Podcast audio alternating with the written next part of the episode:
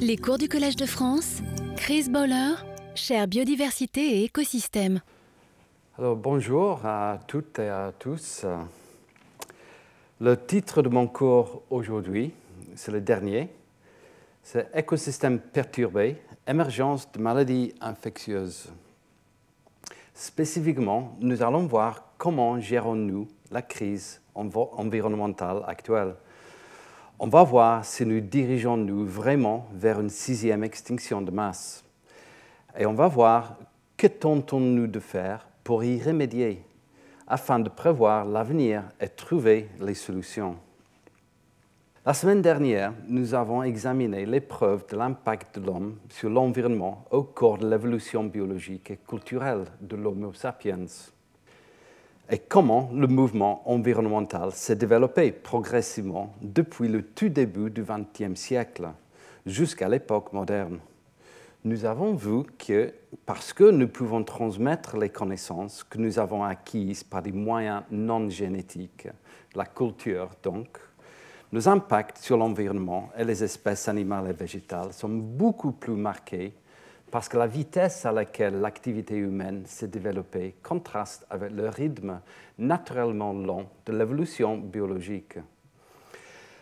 Et ce qui nous distingue également est que nous sommes conscients des dégâts environnementaux que nous causons et de leur impact potentiel sur le climat, contrairement notamment aux plantes et aux phytoplanctons qui ont peut-être contribué au changement climatique dans le passé comme je vous ai montré lors de mes cours précédents. Ceci m'amène à mon dernier cours dont je vais aborder la crise de la biodiversité de nos jours et quelles solutions on essaie de trouver. La plateforme intergouvernementale scientifique et politique sur la biodiversité et les, services écosystémiques, l'IPBES, a été fondée en 2012 elle est généralement considérée comme l'équivalent du GIEC pour la biodiversité. Selon le rapport de l'IPBES de 2019, la perte de biodiversité est mondiale et grave. Spécifiquement, 75% du milieu terrestre est sévèrement altéré à ce jour par les activités humaines. Ces dernières altèrent aussi sévèrement 66% du milieu marin. L'agriculture et l'élevage occupent plus d'un tiers de la surface terrestre du monde et utilisent près de 75% des ressources en eau douce. L'homme a détruit 87% des zones humides présentes au XVIIIe siècle. Au-delà de la perte des habitats, le rapport souligne également les liens forts entre biodiversité, changement climatique et pollution. L'érosion de la biodiversité est aperçue à tous les niveaux, conséquence de déforestation, pesticides en agriculture, artificialisation des sols, surpêche, émissions de CO2, pollution par les plastiques. Les experts estiment que le taux d'extinction des espèces est sans précédent et qu'il s'accélère. Ils appellent à des changements transformateurs pour restaurer et protéger la nature dépasser les intérêts particuliers. Le rapport estime que le nombre total d'espèces animales et végétales sur Terre est de 8 millions. Jusqu'à 1 million d'entre elles sont menacées d'extinction.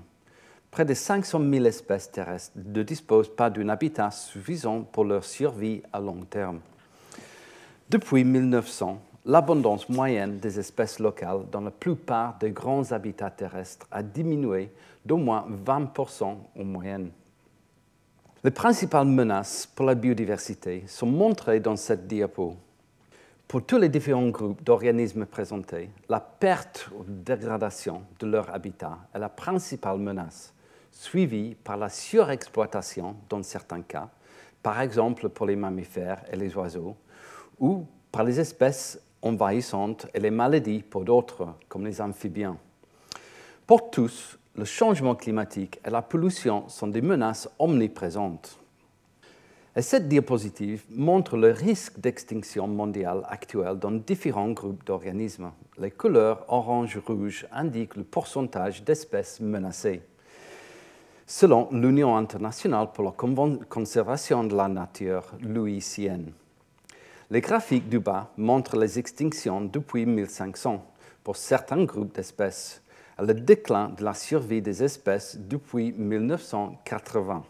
C'est l'index de la liste rouge de l'UICN. Vous avez tous entendu parler, sans doute. Alors, selon cette liste rouge, une espèce est considérée comme vulnérable lorsque ses chances de disparaître dans un siècle sont estimées à au moins 1 sur 10. Une espèce est considérée comme en danger lorsque ses effectifs ont diminué de plus de 50% sur une décennie ou sur trois générations, selon la période la plus longue. Une créature tombe dans la catégorie en danger critique d'extinction lorsqu'elle a perdu plus de 80% de sa, population au cours de la même période. Dans le langage de Louis Sien, une plante ou un animal peut être carrément éteint, éteint à l'état sauvage ou probablement éteint. Une espèce est possiblement éteinte lorsque tout porte à croire qu'elle a disparu, mais que sa disparition n'a pas encore été confirmée.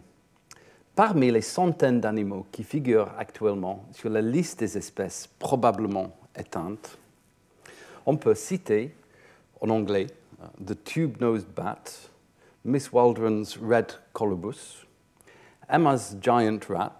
J'ai malheureusement pas trouvé une image sur Internet pour, euh, pour euh, vous montrer euh, cet, animal. Et le New Caledonian nightjar. Plusieurs espèces ne marchent plus sur la Terre, mais vivent sous forme de cellules conservées dans l'azote liquide. Louis n'a pas encore trouvé de terme pour décrire cet état particulier d'animation suspendue.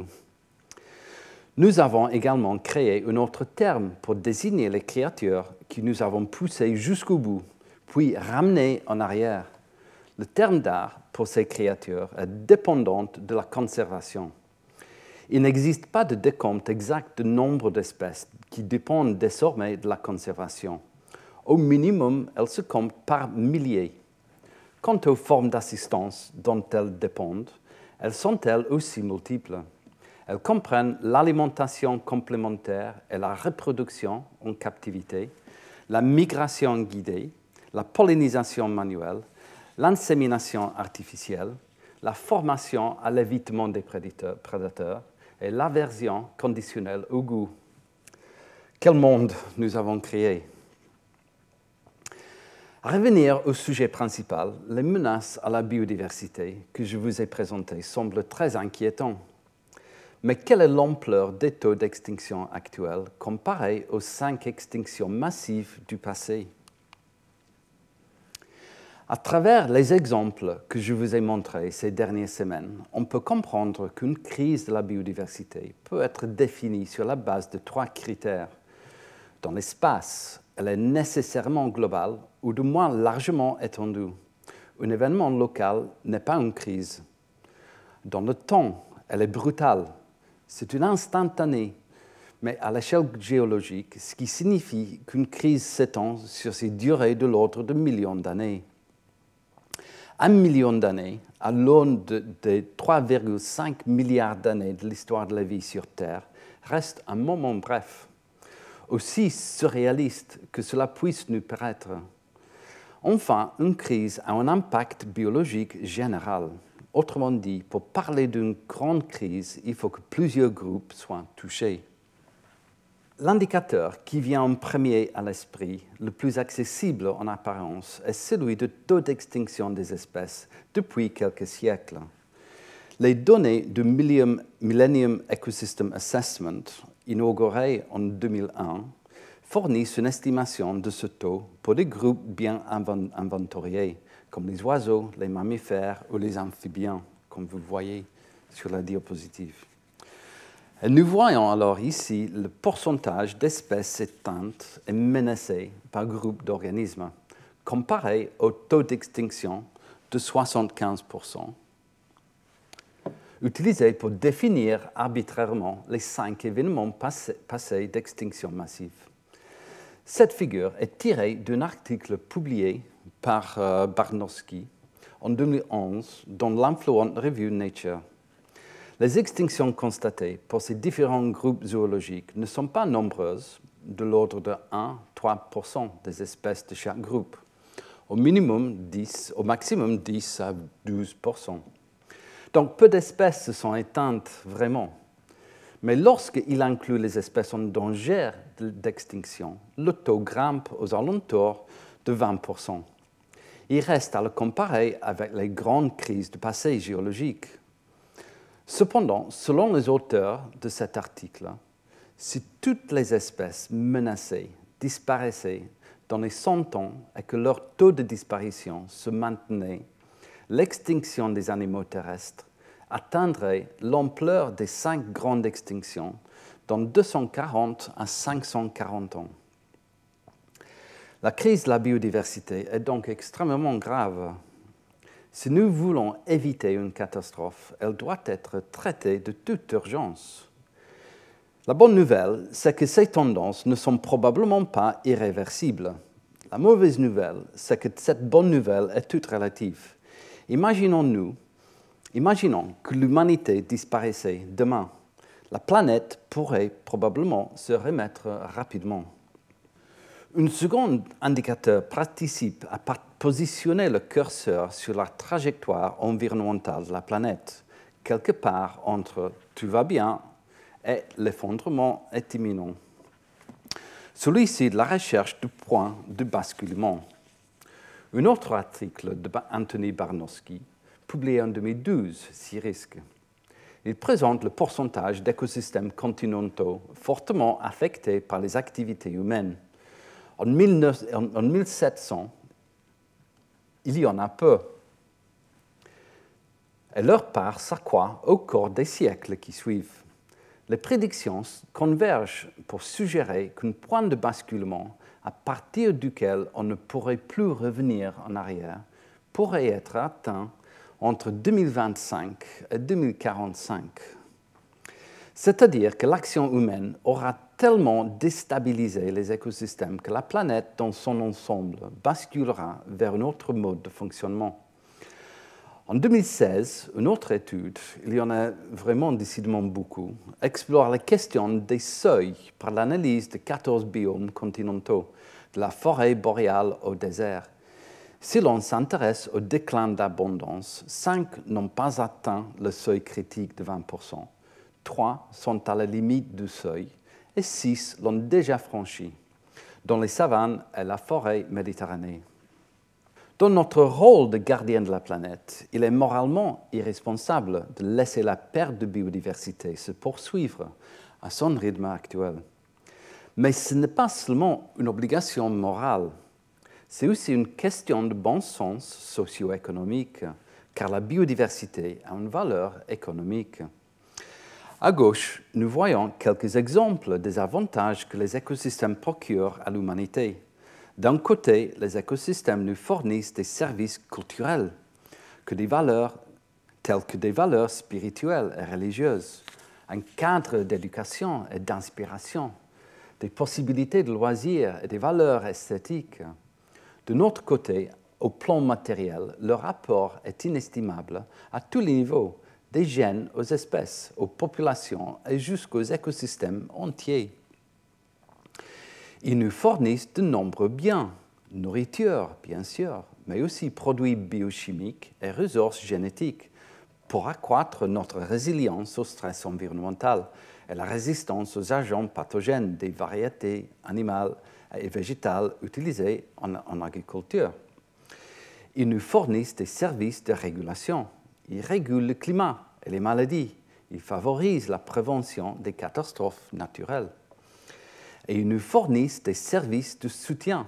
Ils produisent de la biomasse et de l'oxygène. Ils assurent le cycle des nutriments et la formation des sols. Et ils fournissent de l'eau propre. Bref, la productivité des écosystèmes est un élément primordial aussi pour notre bien-être. Ceci dépend de la stabilité et la résilience d'un écosystème, comme je vous ai montré lors de mon deuxième cours. Et ces mêmes assurent également le recyclage des ressources. La valeur intrinsèque de la vie peut, en outre être considérée à différents niveaux, des gènes aux espèces individuelles, des populations aux écosystèmes. Par exemple, la diversité génétique peut être valorisée en termes de gènes conférant une résistance aux agents pathogènes dans les cultures et le bétail. La diversité des réseaux trophiques ou des communautés, telles que le microbiote intestinal, se manifeste en termes de résilience des écosystèmes et de protection contre des facteurs externes, tels que les espèces envahissantes ou les parasites ou les pathogènes. La diversité des paysages favorise la résilience des écosystèmes et facilite la restauration. La perte de biodiversité, par ailleurs, comporte des risques globaux. Ici, nous voyons une carte des interconnexions des risques mondiaux réalisée en 2010 à l'occasion du Forum économique mondial.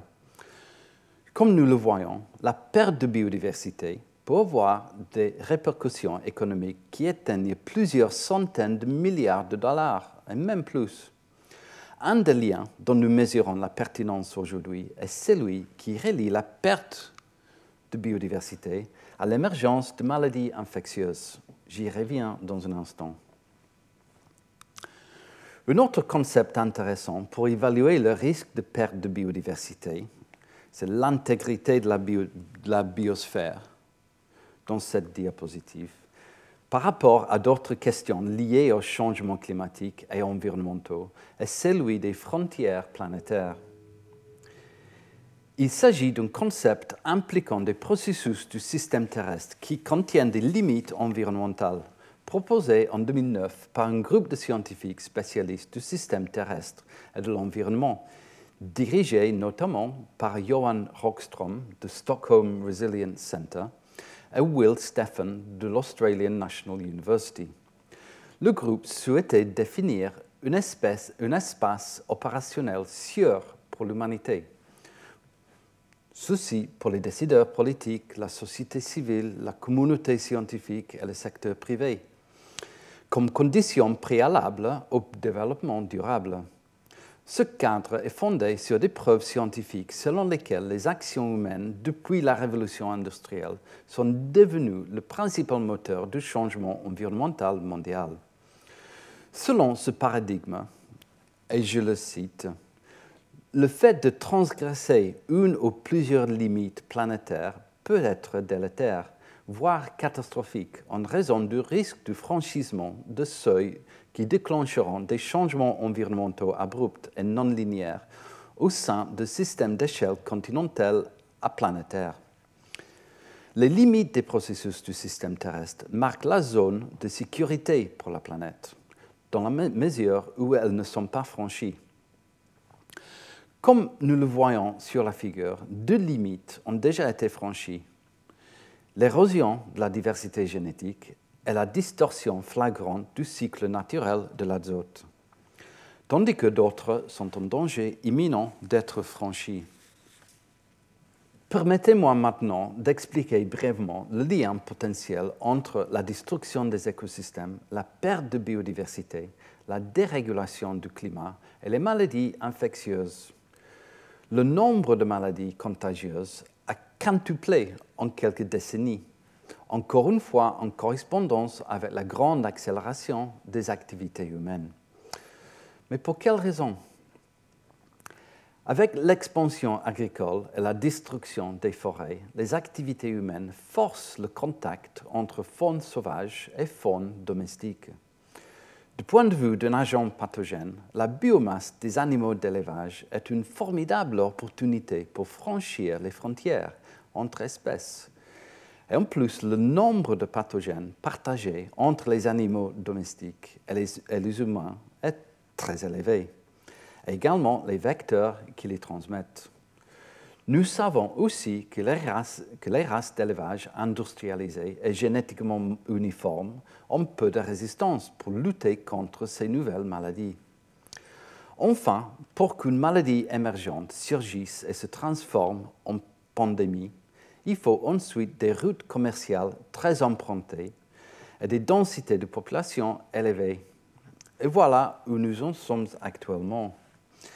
L'apparition et la propagation de nouveaux agents pathogènes, tels que la COVID-19, peuvent être alors liés à la perte de paysages vierges, au commerce des espaces sauvages et à l'augmentation de la production animale.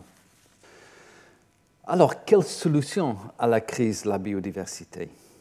Selon le rapport de l'IPBES, les principaux facteurs indirects qui pèsent sur la biodiversité sont la croissance démographique et la consommation par habitant. Les solutions à trouver concernent tout à la fois l'économie, la société civile, la politique, l'innovation technologique et surtout les questions de gouvernance et de responsabilité. Le rapport souligne l'importance de la gestion intégrée et des approches intersectorielles. Les réponses à cette crise devront trouver des compromis entre la conservation de la biodiversité, la production alimentaire et énergétique, les infrastructures, la gestion de l'eau douce et des zones côtières. Un élément clé pour des politiques futures plus durables sera l'évolution des systèmes financiers et économiques mondiaux, estime l'IPBES. Les changements transformateurs proposés qui sont nécessaires dans les voies de la durabilité mondiale sont présentés sous la forme d'un système, de pivot. Les points de levier comprennent la réduction de la consommation et des déchets, la réduction des inégalités, la justice climatique et le soutien aux actions de conservation. Le développement et l'investissement dans les technologies vertes et l'amélioration de la sensibilisation à l'environnement par l'éducation. Les activités humaines qui entraînent directement la dégradation de l'environnement, telles que le changement d'affectation des terres, de la mer, l'exploitation directe des ressources, la pollution, la propagation d'espèces envahissantes, sont ensuite proposés comme leviers par le biais d'interventions gouvernementales multi-acteurs, par le biais d'incitation et de renforcement des capacités, de coopération intersectorielle, d'actions préventives visant à atténuer le changement climatique et environnemental, ou à s'y adapter, et de l'élaboration de nouvelles lois environnementales. Le plan national français pour la biodiversité, publié en juillet 2018, a tiré des conclusions similaires, basées sur six axes principaux et 90 actions. Je le cite, les mesures présentées balayent un vaste champ, lutter contre l'étalement urbain avec un objectif de zéro artificialisation nette des sols, éviter tout rejet de plastique en mer d'ici 2025, chercher des alternatives aux pesticides, rémunérer les agriculteurs pour qu'ils restaurent des zones de refuge pour la nature, végétaliser les villes, inciter les entreprises à réduire leur impact sur la biodiversité, développer des aires protégées, mieux protéger les espèces menacées, sensibiliser les citoyens aux enjeux de protection de la nature et la défendre à l'échelle internationale. Voilà 2018. Également, l'environnement en France, euh, publié en 2019, présente un rapport de synthèse sur l'environnement en France.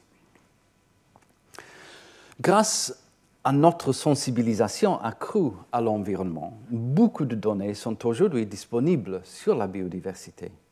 Cette information permet de détecter les tendances, d'évaluer les conséquences potentielles, de faire des projections futures et de modifier les mesures de mitigation adaptation. Chaque année, il y a également euh, les nouvelles espèces qui sont découvertes. Voici euh, plusieurs euh, en 2018. Ces informations globales sont extrêmement précieuses pour indiquer les points chauds, les hotspots de la biodiversité à l'échelle mondiale. Les hotspots euh, dont j'ai parlé au cours de ma deuxième leçon. Des régions qui peuvent être considérées comme des zones prioritaires pour la protection de l'environnement. Les zones à fort endémisme par rapport à la surface et qui subissent une perte d'habitat exceptionnelle sont particulièrement intéressantes pour la désignation de zones protégées tant sur Terre que dans l'océan. Pour ce qui concerne la surpêche, les scientifiques proposent une approche écosystémique afin de maintenir la productivité et diversité des écosystèmes marins pour lutter contre le changement climatique et préserver les pêches. Une telle approche vise à préserver la biodiversité, à maintenir des rendements élevés pour l'industrie de la pêche et à maintenir un niveau d'emploi élevé. Ça a l'air génial, n'est-ce pas?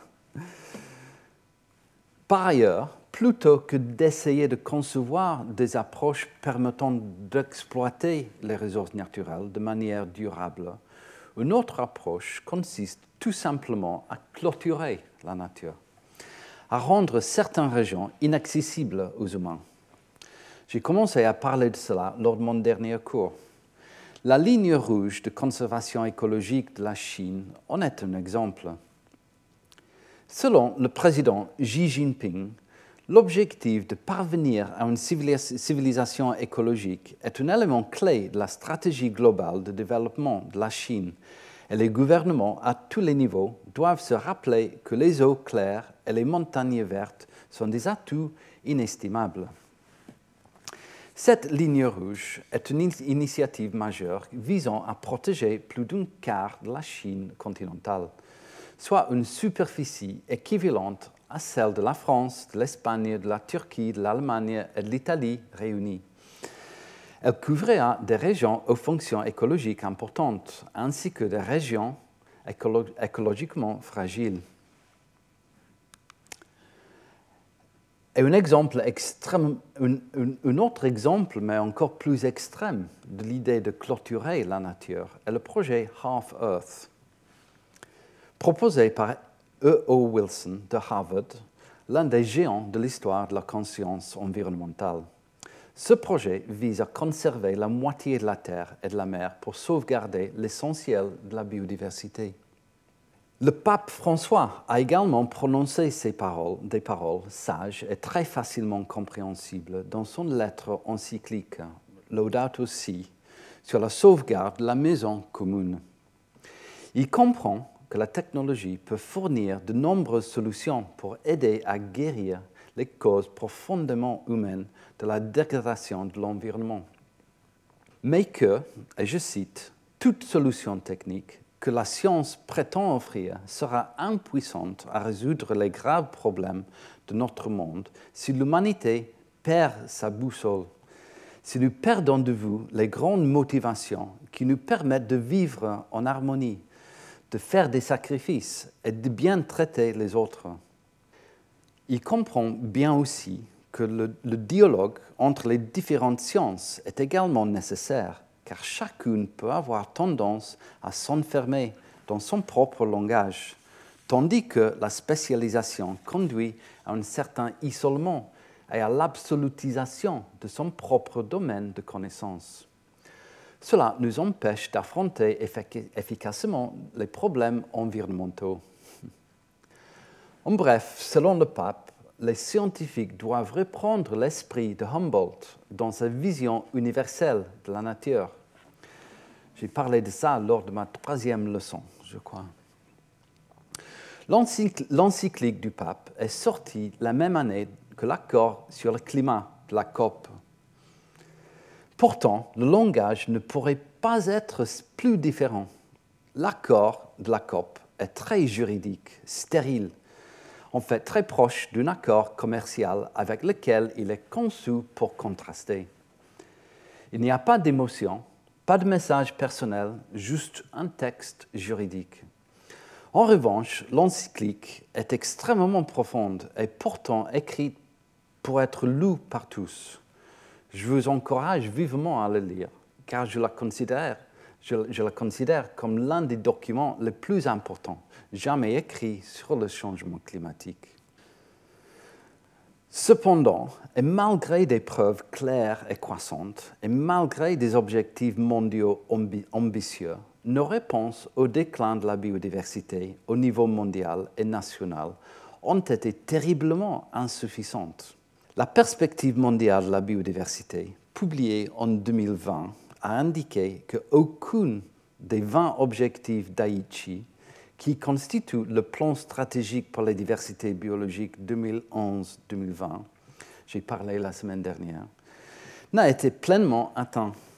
Depuis la ratification de la Convention des Nations Unies sur la diversité biologique en 1992, plus d'un quart des forêts tropicales qui existaient alors ont été abattues. Pour aller encore plus loin, nous n'avons pas encore compris comment mettre l'écologie dans l'économie. Nous devons développer des innovations vertes pour orienter le, progrès technologique vers une croissance durable qui préserve les ressources naturelles et la biodiversité. Au-delà de la simple reconnaissance des valeurs multiples de la biodiversité, ces valeurs doivent être comprises et intégrées dans toutes les formes de prise de décision relatives au bien-être humain. Cela inclut l'intégration dans les politiques économiques nationales afin qu'elles prennent en compte un plus large éventail de mesures de bien-être humain au-delà du produit intérieur brut euh, de PIB la proposition du gouvernement français de modifier l'article premier de la Constitution française en insérant la phrase ainsi rédigée, elle garantit la préservation de l'environnement et de la diversité biologique et lutte contre le dérèglement climatique. est un message extrêmement fort, mais il doit être suivi par les actions concrètes notamment la nécessité de stimuler l'innovation technologique verte qui conduit à une croissance verte. Nous devons cesser de subventionner les habitudes gourmandes en carbone, telles que celles soutenues par la PAC, dans le domaine de l'agriculture en Europe, pour aller vers un système qui prend en compte les actions vertes. Il faut aller vers un système qui valorise la durabilité des produits, le recyclage et l'économie circulaire, qui favorise les technologies moins polluantes. Moi, je suis ni politicien, ni économiste, et je ne peux donc pas commenter ces dimensions-là. J'espère seulement que nous apprendrons à mieux transposer les connaissances scientifiques en actions politiques que nous, que nous ne l'avons fait durant la pandémie de Covid-19. Alors, pour continuer, je souhaite vous montrer comment la science tente de répondre à ces urgences sociétales. Certes, il faut augmenter le rythme de cette découverte face à la crise actuelle. Essayons alors de nous projeter dans le futur. Comment la biodiversité et les écosystèmes pourraient-ils évoluer à la suite du changement climatique et de la dégradation de l'environnement? Pour tenter de répondre, permettez-moi de revenir sur mon travail dans le cadre de Tara Océan. Examinons d'abord l'écosystème arctique que Tara a étudié en 2013 en utilisant exactement les mêmes protocoles d'échantillonnage et d'analyse qui ont été utilisés lors de l'expédition mondiale de Tara Océan. Étudier ce qui se passe dans l'Arctique est crucial car cette région change plus rapidement que toute autre sur la planète. La région a été bien étudiée, notamment par Edouard Barr, professeur titulaire de la chaire Évolution du climat et de l'océan au Collège de France. Il s'avère que malgré une couverture de glace stable depuis le début des relevés jusqu'aux années 1980, la banquise fond extrêmement vite depuis une quarantaine d'années. Tous les modèles climatiques prévoient que la glace de mer arctique continuera à disparaître au cours des prochaines décennies. Dès, 2040, peut-être, le pôle Nord pourrait être libre de glace en été. Mais si le climat de l'Arctique a été étudié avec soin, notre connaissance de son écosystème est encore très rudimentaire. À partir des données de Océan collectées dans le monde entier, y compris en Arctique, et de nos connaissances sur la répartition des différents groupes de plancton, nous avons généré un interactome qui révèle le réseau social de l'ensemble du plancton des océans du globe. Nous pouvons ainsi observer la répartition de plancton arctique explorer leurs interactions mutuelles et mesurer leur sensibilité au changement des conditions environnementales. Ce qui, nous, a surpris, c'est que le plancton collecté dans l'océan Arctique, en bleu sur la figure, là, forment clairement une communauté à part de plancton du reste des océans. Nous en déduisons que l'Arctique aussi constitue un monde à part, abritant des organismes qu'on ne, retrouve pas dans les milieux marins des latitudes inférieures. Nous avons ensuite évalué la vulnérabilité de cet écosystème à différents facteurs climatiques, par exemple la température, en l'attaquant par différentes interventions virtuelles dans nos modèles. Quels seraient alors les organismes les plus sensibles? Comment serait influencé le réseau d'interaction Cette modélisation, menée par mes collègues Samuel Chaffron et Damien Eveillard à l'Université de Nantes, a révélé que la communauté de plancton arctique est particulièrement sensible à un environnement changeant Parmi toutes les communautés de plancton, elle est la plus sensible au changement de température. Ces organismes particulièrement sensibles aux variations climatiques peuvent alors servir de sentinelles. Ils peuvent en effet nous aider à surveiller cet écosystème et nous avertir de l'impact des changements futurs. L'enjeu est de comprendre comment cette région, essentielle au fonctionnement du système climatique global, réagira à un changement au fil des décennies à venir. Et voici maintenant un second exemple de nos travaux visant à prédire l'impact du changement climatique et de la dégradation environnementale sur les gradients de diversité latitudinale du plancton. En entrant les données de Tara Ocean dans des modèles de diversité globale, nous avons pu extrapoler les évolutions futures de plusieurs groupes de plancton importants, comme les bactéries et les eucaryotes photosynthétiques, et le zooplancton, en particulier les copépodes, un groupe de minuscules crustacés. Nous pouvons alors entrer dans ces modèles les projections du GIEC sur l'évolution de l'océan au cours du prochain siècle les données du GIEC qui nous intéressent le plus concernent l'évolution de la température et de la productivité primaire, c'est-à-dire la production de biomasse fournie par l'ensemble des organismes photosynthétiques. Une fois ces données intégrées dans nos modèles, comment évolue la diversité du plancton Nous découvrons ici le résultat généré par Lucie Zanger dans mon laboratoire avec l'aide de Laurent Bopp, qui est également à l'ENS. Voici les altérations de la biodiversité prévues d'ici la fin du XXIe siècle pour six différents groupes de plancton. Sur chaque carte, les couleurs rouges indiquent une augmentation de la diversité, tandis que les couleurs bleues indiquent une perte de diversité de chaque groupe l'impact prévu est assez fort. En bas de la diapositive à gauche, nous voyons l'impact prévu sur la diversité de chaque groupe selon la latitude. Et en bas à droite, nous voyons cet impact pour trois paramètres importants pour le bon fonctionnement de l'écosystème océanique. Tout d'abord, le piégeage de carbone, un processus crucial pour la régulation du climat, comme j'ai essayé de vous le montrer lors de mes derniers cours.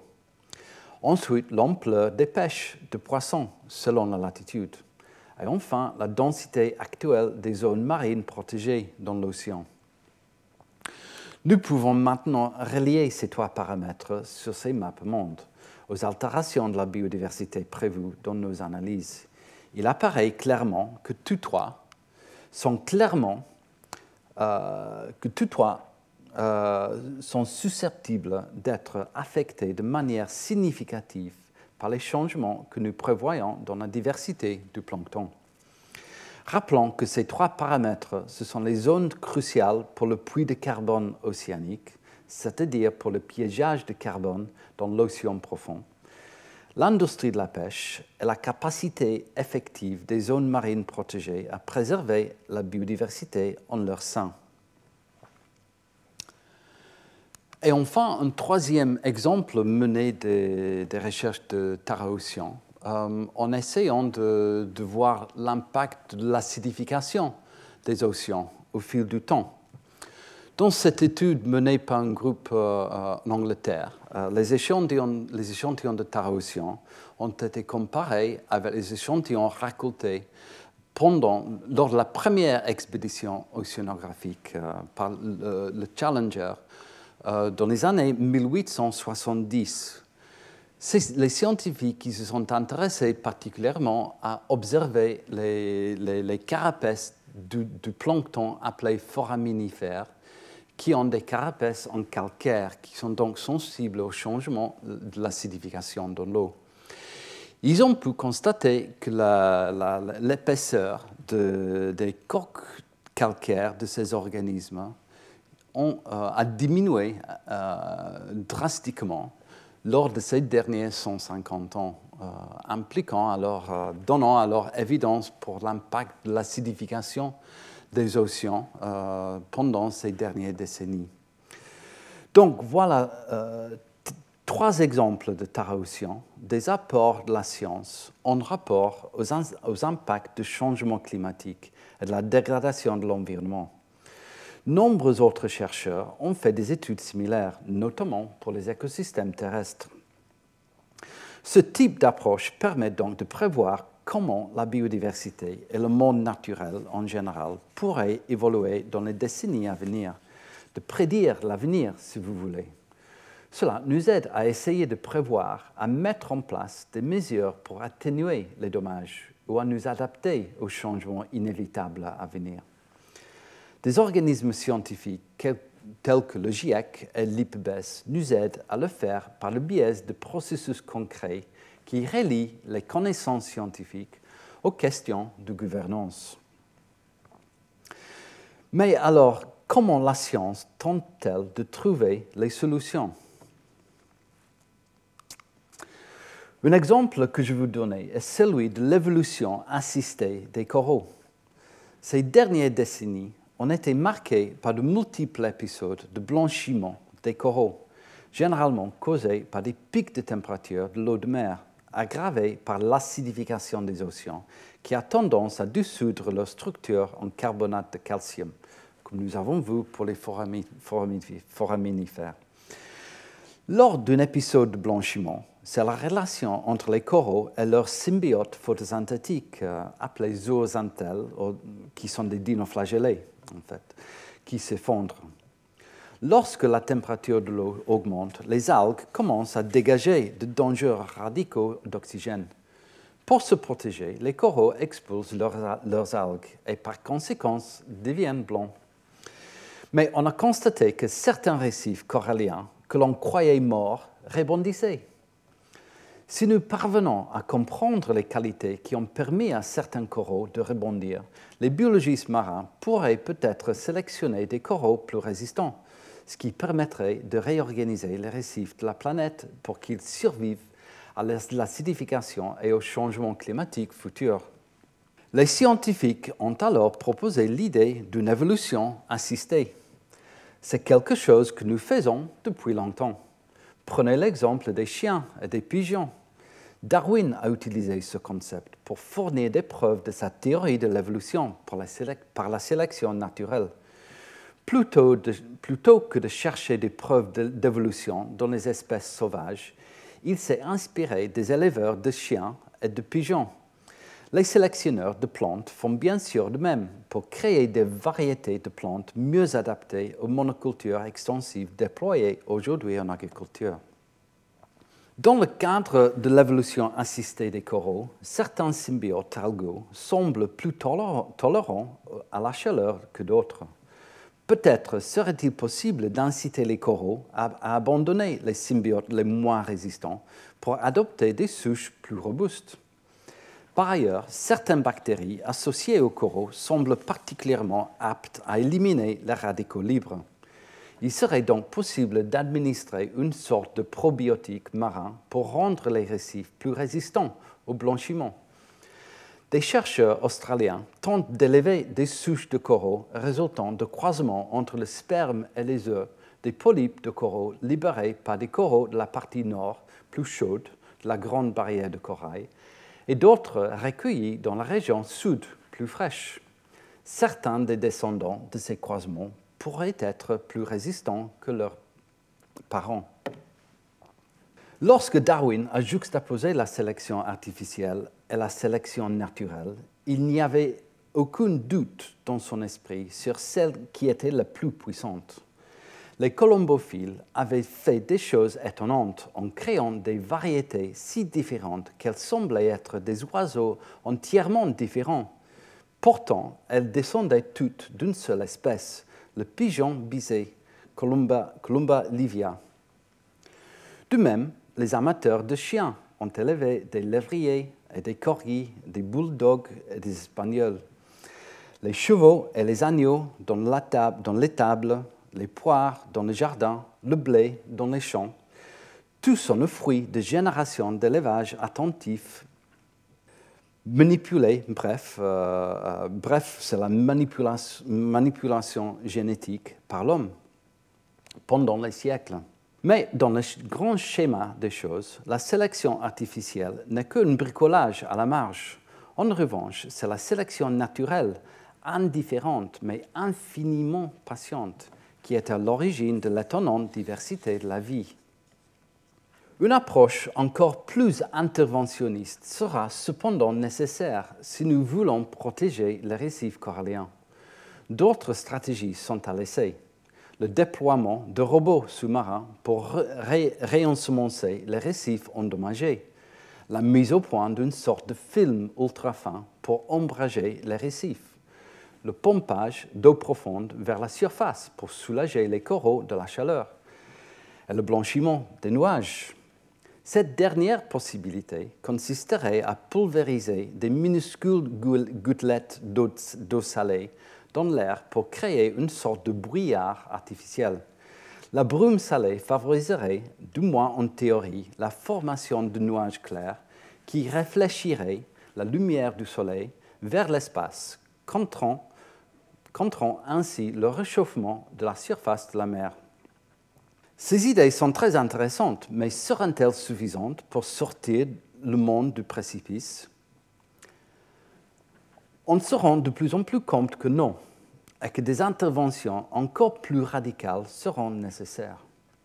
Comme nous l'avons déjà vu dans ma dernière conférence, les températures moyennes de la planète ont déjà augmenté de 1 degré au cours du siècle dernier, ce qui signifie que nous n'avons plus que 0,5 degré de réchauffement avant d'atteindre la limite de 1,5 degré au-delà de laquelle, selon le GIEC, les sociétés humaines commenceront à s'effondrer. Sur la base de cette sombre réalité, le GIEC préconcise désormais la nécessité de mettre en œuvre des technologies à émissions négatives. Cela signifie, signifie que nous devons concevoir des méthodes pour éliminer le CO2 de l'atmosphère afin d'éviter que les niveaux ne dépassent des seuils inacceptables pour la survie de l'humanité. Comment pouvons-nous y parvenir? Une méthode apparemment inoffensive s'inspire de la biologie. Les plantes absorbent le dioxyde de carbone pendant leur croissance. Puis, lorsqu'elles pourrissent, elles renvoient ce CO2 dans l'atmosphère. Faites pousser une nouvelle forêt et elle absorbera du carbone jusqu'à sa maturité. Une étude récente menée par des chercheurs suisses a estimé que la plantation d'un trillion d'arbres pourrait éliminer 200 milliards de tonnes de carbone de l'atmosphère au cours des prochaines décennies. Bien que d'autres aient émis des doutes sur le nombre d'arbres nécessaires, la capacité d'une nouvelle forêt à piéger le carbone reste considérable. Pour faire face au problème de la pourriture, toutes sortes de techniques de préservation ont été proposées.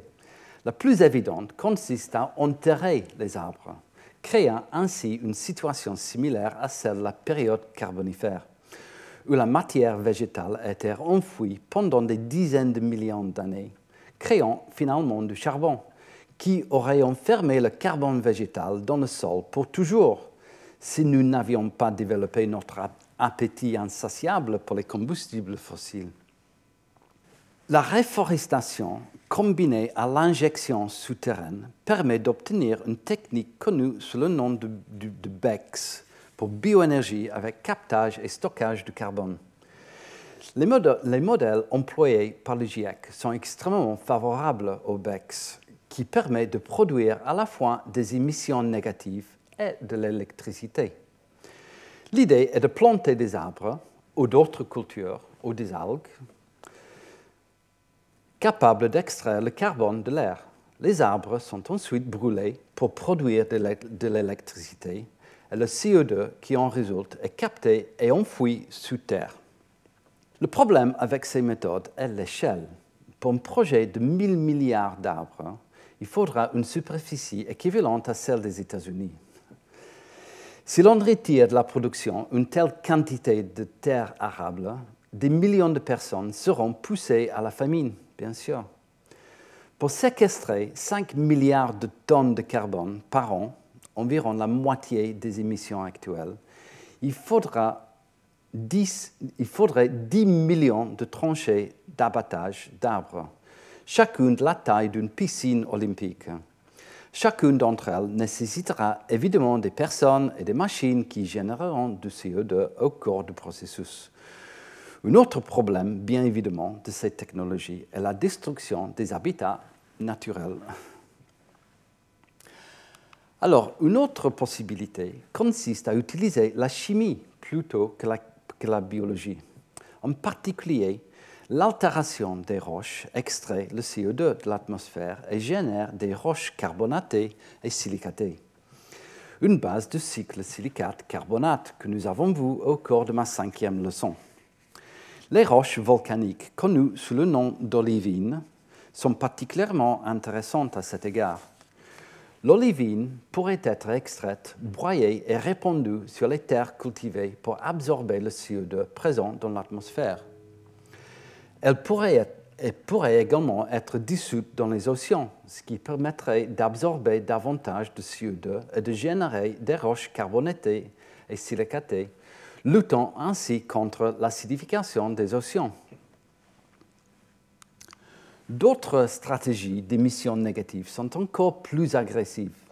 Les roches étant l'un des plus grands réservoirs de CO2 sur Terre, nous pourrions imiter et accélérer le processus. Au lieu de laisser le CO2 issu de la combustion des carburants fossiles s'échapper dans l'air, nous pourrions le capturer et le dissoudre dans l'eau. Il pourrait ensuite être injecté dans le sous-sol, qui est montré au centre de cette diapo.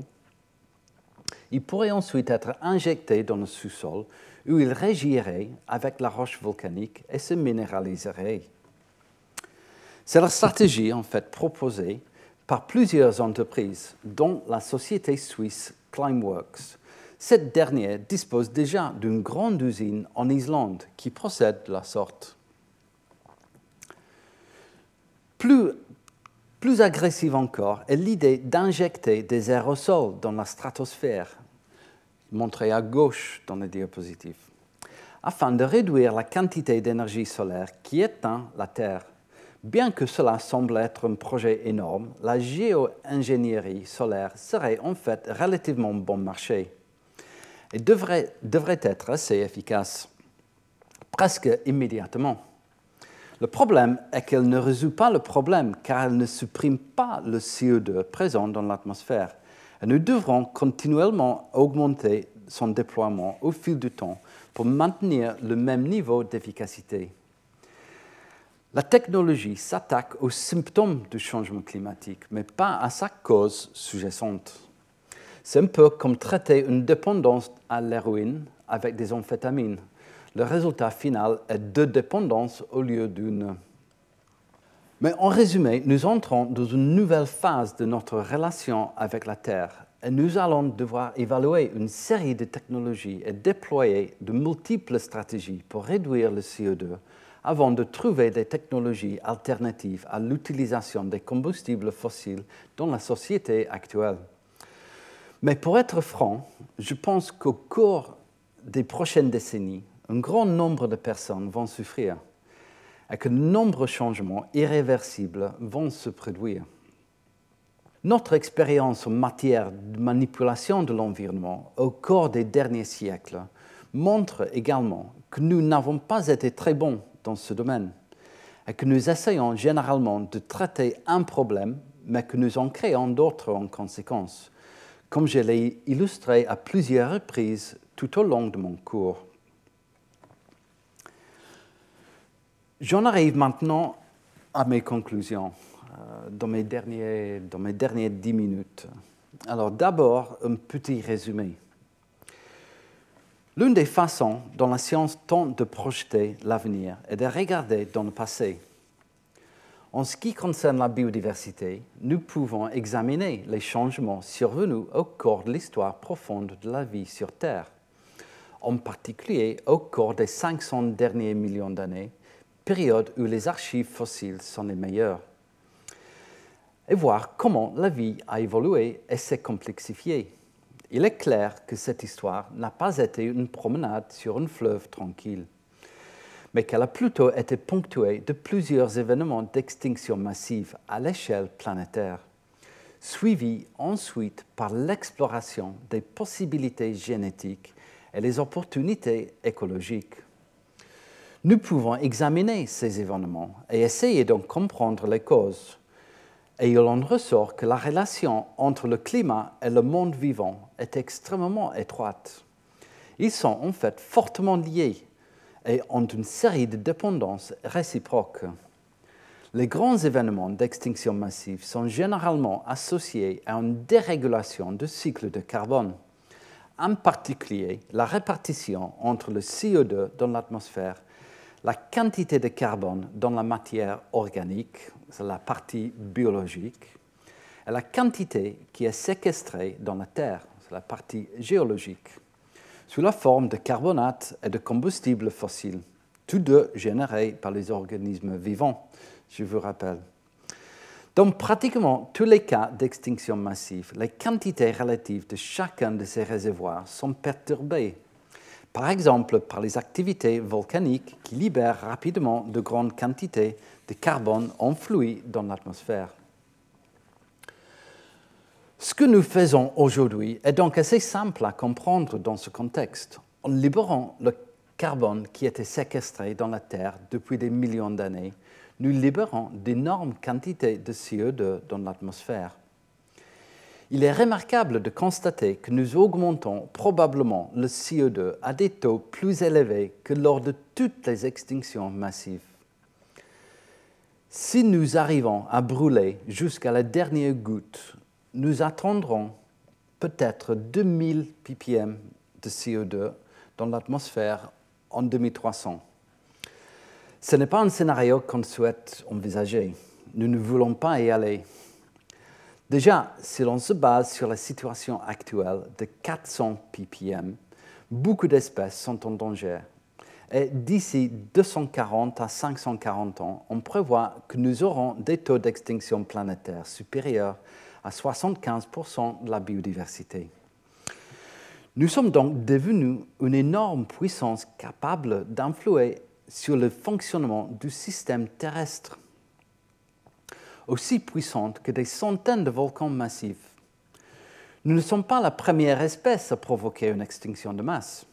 Les microbes qui produisent du méthane ou du sulfide d'hydrogène ont contribué dans le passé et l'évolution et la propagation des plantes ont probablement provoqué une élimination massive de CO2 dans l'atmosphère par le biais de la photosynthèse, ce qui a considérablement réduit les températures mondiales à la fin du Dévonien. La différence, bien sûr, est que contrairement aux microbes et aux plantes, nous sommes conscients des dommages que nous causons et nous essayons d'y remédier. Une interprétation littérale de la Bible place l'homme au centre de la création.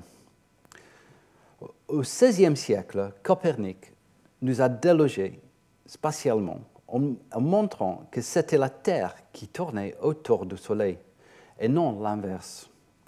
Mais le dualisme de René Descartes, Descartes continuait d'insister sur le fait que l'homme est différent des animaux. Cogito ergo sum. Je pense, donc je suis. Mais au cours du XIXe siècle, Charles Darwin, en utilisant les travaux de Charles Lyell sur, entre autres, l'âge de la Terre, a montré que nous n'étions pas au sommet de l'arbre de la création. Des travaux ultérieurs ont montré à quel point la part de l'Homo sapiens dans l'immensité du temps profond était incroyablement faible. D'un certain point de vue, le concept d'anthropocène replace donc l'homme au centre du monde. Là où, pendant des centaines d'années, nous avons indiscutablement pensé être. Et à un certain niveau, nous ne pouvons que trouver cela attrayant, même si le prix de ce retour est un désastre environnemental. J'aimerais croire que cette lutte, de cette lutte pour sortir de la crise actuelle de la biodiversité naîtra une génération qui sera capable de regarder le monde avec des yeux plus clairs que ceux qui, qui l'ont précédé. Qu'elle sera capable de transcender l'isolement dans lequel l'humanité était enfermée à l'époque de la grande accélération due à son dérèglement. Qu'elle redécouvrira sa parenté avec les autres êtres et que cette vision à la fois nouvelle et ancienne trouvera son expression dans un monde transformé et renouvelé mais ce qui est inquiétant, c'est que la grande accélération des activités humaines s'est produite après la sortie d'une crise internationale majeure, la Seconde Guerre mondiale. Nous devrions donc nous inquiéter de ce qui se passera après la crise Covid actuelle. Verrons-nous le même type de réponse économique stimulant une croissance énorme? Une bonne nouvelle est que le prochain chapitre de l'histoire de l'humanité appartient probablement à l'Asie et que les pays asiatiques n'ont en général pas été beaucoup touchés par le Covid. Ainsi, les prochaines décennies ne seront peut-être pas les mêmes que celles qui ont suivi la Seconde Guerre mondiale, caractérisées par une énorme croissance économique en Europe et en Amérique du Nord. Les décennies à venir seront de toute façon assez difficiles et seront également déterminantes pour la suite des événements. La lutte pour l'action sera sans doute difficile et acharnée, et quels que soient les résultats obtenus, il est déjà trop tard pour éviter de graves perturbations du climat mondial. C'est le premier point qui doit devenir clair pour tout le monde. Deuxièmement, l'ampleur du problème est trop importante pour que nous puissions rêver de revenir en arrière et que chacun se contente de manger des carottes bio. L'environnement a été si massivement modulé par nous que même la préservation d'un lieu impliquera les formes d'intervention. Le monde naturel imperturbé par nous probablement n'existe pas nulle part sur la planète. Le changement individuel sera bien sûr nécessaire, mais le changement systémique, il est tout autant il nous faut donc la volonté politique de la faire et cela doit se faire à l'échelle mondiale. Nous aurons besoin des remèdes techniques aux problèmes environnementaux, mais envisager des solutions spécifiques à chaque problème environnemental est probablement est problématique car cela tente de séparer ce qui est en réalité interconnecté et masque ainsi les véritables problèmes les plus profonds du système mondial. La culture écologique ne doit, donc pas être réduite à une série de réponses urgentes et partielles aux problèmes immédiats de la pollution, de la dégradation de l'environnement et de l'épuisement des ressources naturelles. Au contraire, tout est lié. Toucher une chose et elle en affecte une autre. Nous l'avons vu à de multiples reprises lorsque nous avons tenté de corriger les problèmes créés par l'anthropisation de notre environnement. Rachel Carson s'est battue pour que l'on passe des produits chimiques au contrôle biologique dans notre système agricole. Cela a permis d'éliminer certains gros problèmes causés par les pesticides, bien sûr mais a également généré d'autres problèmes causés par la propagation d'espèces envahissantes dans l'environnement, introduites de bonne foi comme base des mesures de biocontrôle. Ce dont nous avons besoin, c'est de retrouver l'esprit de Humboldt qui croyait en l'universalité de la nature. grâce à une appréciation plus globale, plus globale du fonctionnement de l'environnement naturel, nous pourrons peut-être devenir plus intelligents pour modifier notre environnement sans en subir les effets secondaires néfastes. Le changement transformationnel, nécessitera également des solutions intersectorielles fondées sur une réflexion intégrée du système Terre. Une action urgente en faveur de la biodiversité doit être menée dans les secteurs qui provoquent la perte de biodiversité, que ce soit directement ou indirectement. Ceci est particulièrement vrai pour le système alimentaire et agricole mondial, qui représente la plus grande menace pour la biodiversité de la Terre. Le développement durable de l'agriculture, qui comprendra le maintien ou l'augmentation des rendements agricoles durables tout en protégeant et en restaurant les habitats naturels, sera essentiel pour enrayer et inverser la perte de biodiversité. Et comme nous avons vu à plusieurs reprises, la crise de la biodiversité recoupe la crise du climat. Le changement climatique, s'il n'est pas maîtrisé, risque de dépasser le changement d'affectation des terres comme première cause de la perte de biodiversité. Il est possible de contribuer à la résolution de ces deux crises en utilisant de manière appropriée au niveau local des solutions fondées sur la nature pour atténuer le changement climatique et renforcer la résilience de celui-ci, tout en, en, améliorant la biodiversité et le bien-être humain. Ces liens peuvent être reconnus et exploités par les pays grâce à des plans climatiques et des stratégies et plans d'action en faveur de la biodiversité bien coordonnés. Pourtant, ce qui est aussi évident est que la balle est maintenant dans le camp des responsables politiques il leur appartient de réagir. Espérons qu'ils voudront et qu'ils pourront convertir rapidement ces nouvelles connaissances en actions politiques concrètes. Cependant, comme la crise de Covid-19 nous l'a montré cruellement, nous avons encore beaucoup de barrières à faire tomber avant que la science et la politique ne trouvent un moyen efficace de dialoguer. En tant que scientifiques, notre responsabilité sociale nous oblige à œuvrer dans ce sens. Et je termine euh, là mon cours euh, en passant juste euh, par le coin lecteur plusieurs livres que j'ai déjà nommés, que je recommande vivement à lire si vous êtes intéressé à savoir plus sur les sujets que j'ai abordés. Alors, merci beaucoup euh, de votre attention et à bientôt. Au revoir. Retrouvez tous les contenus du Collège de France sur www.colège-2-france.fr.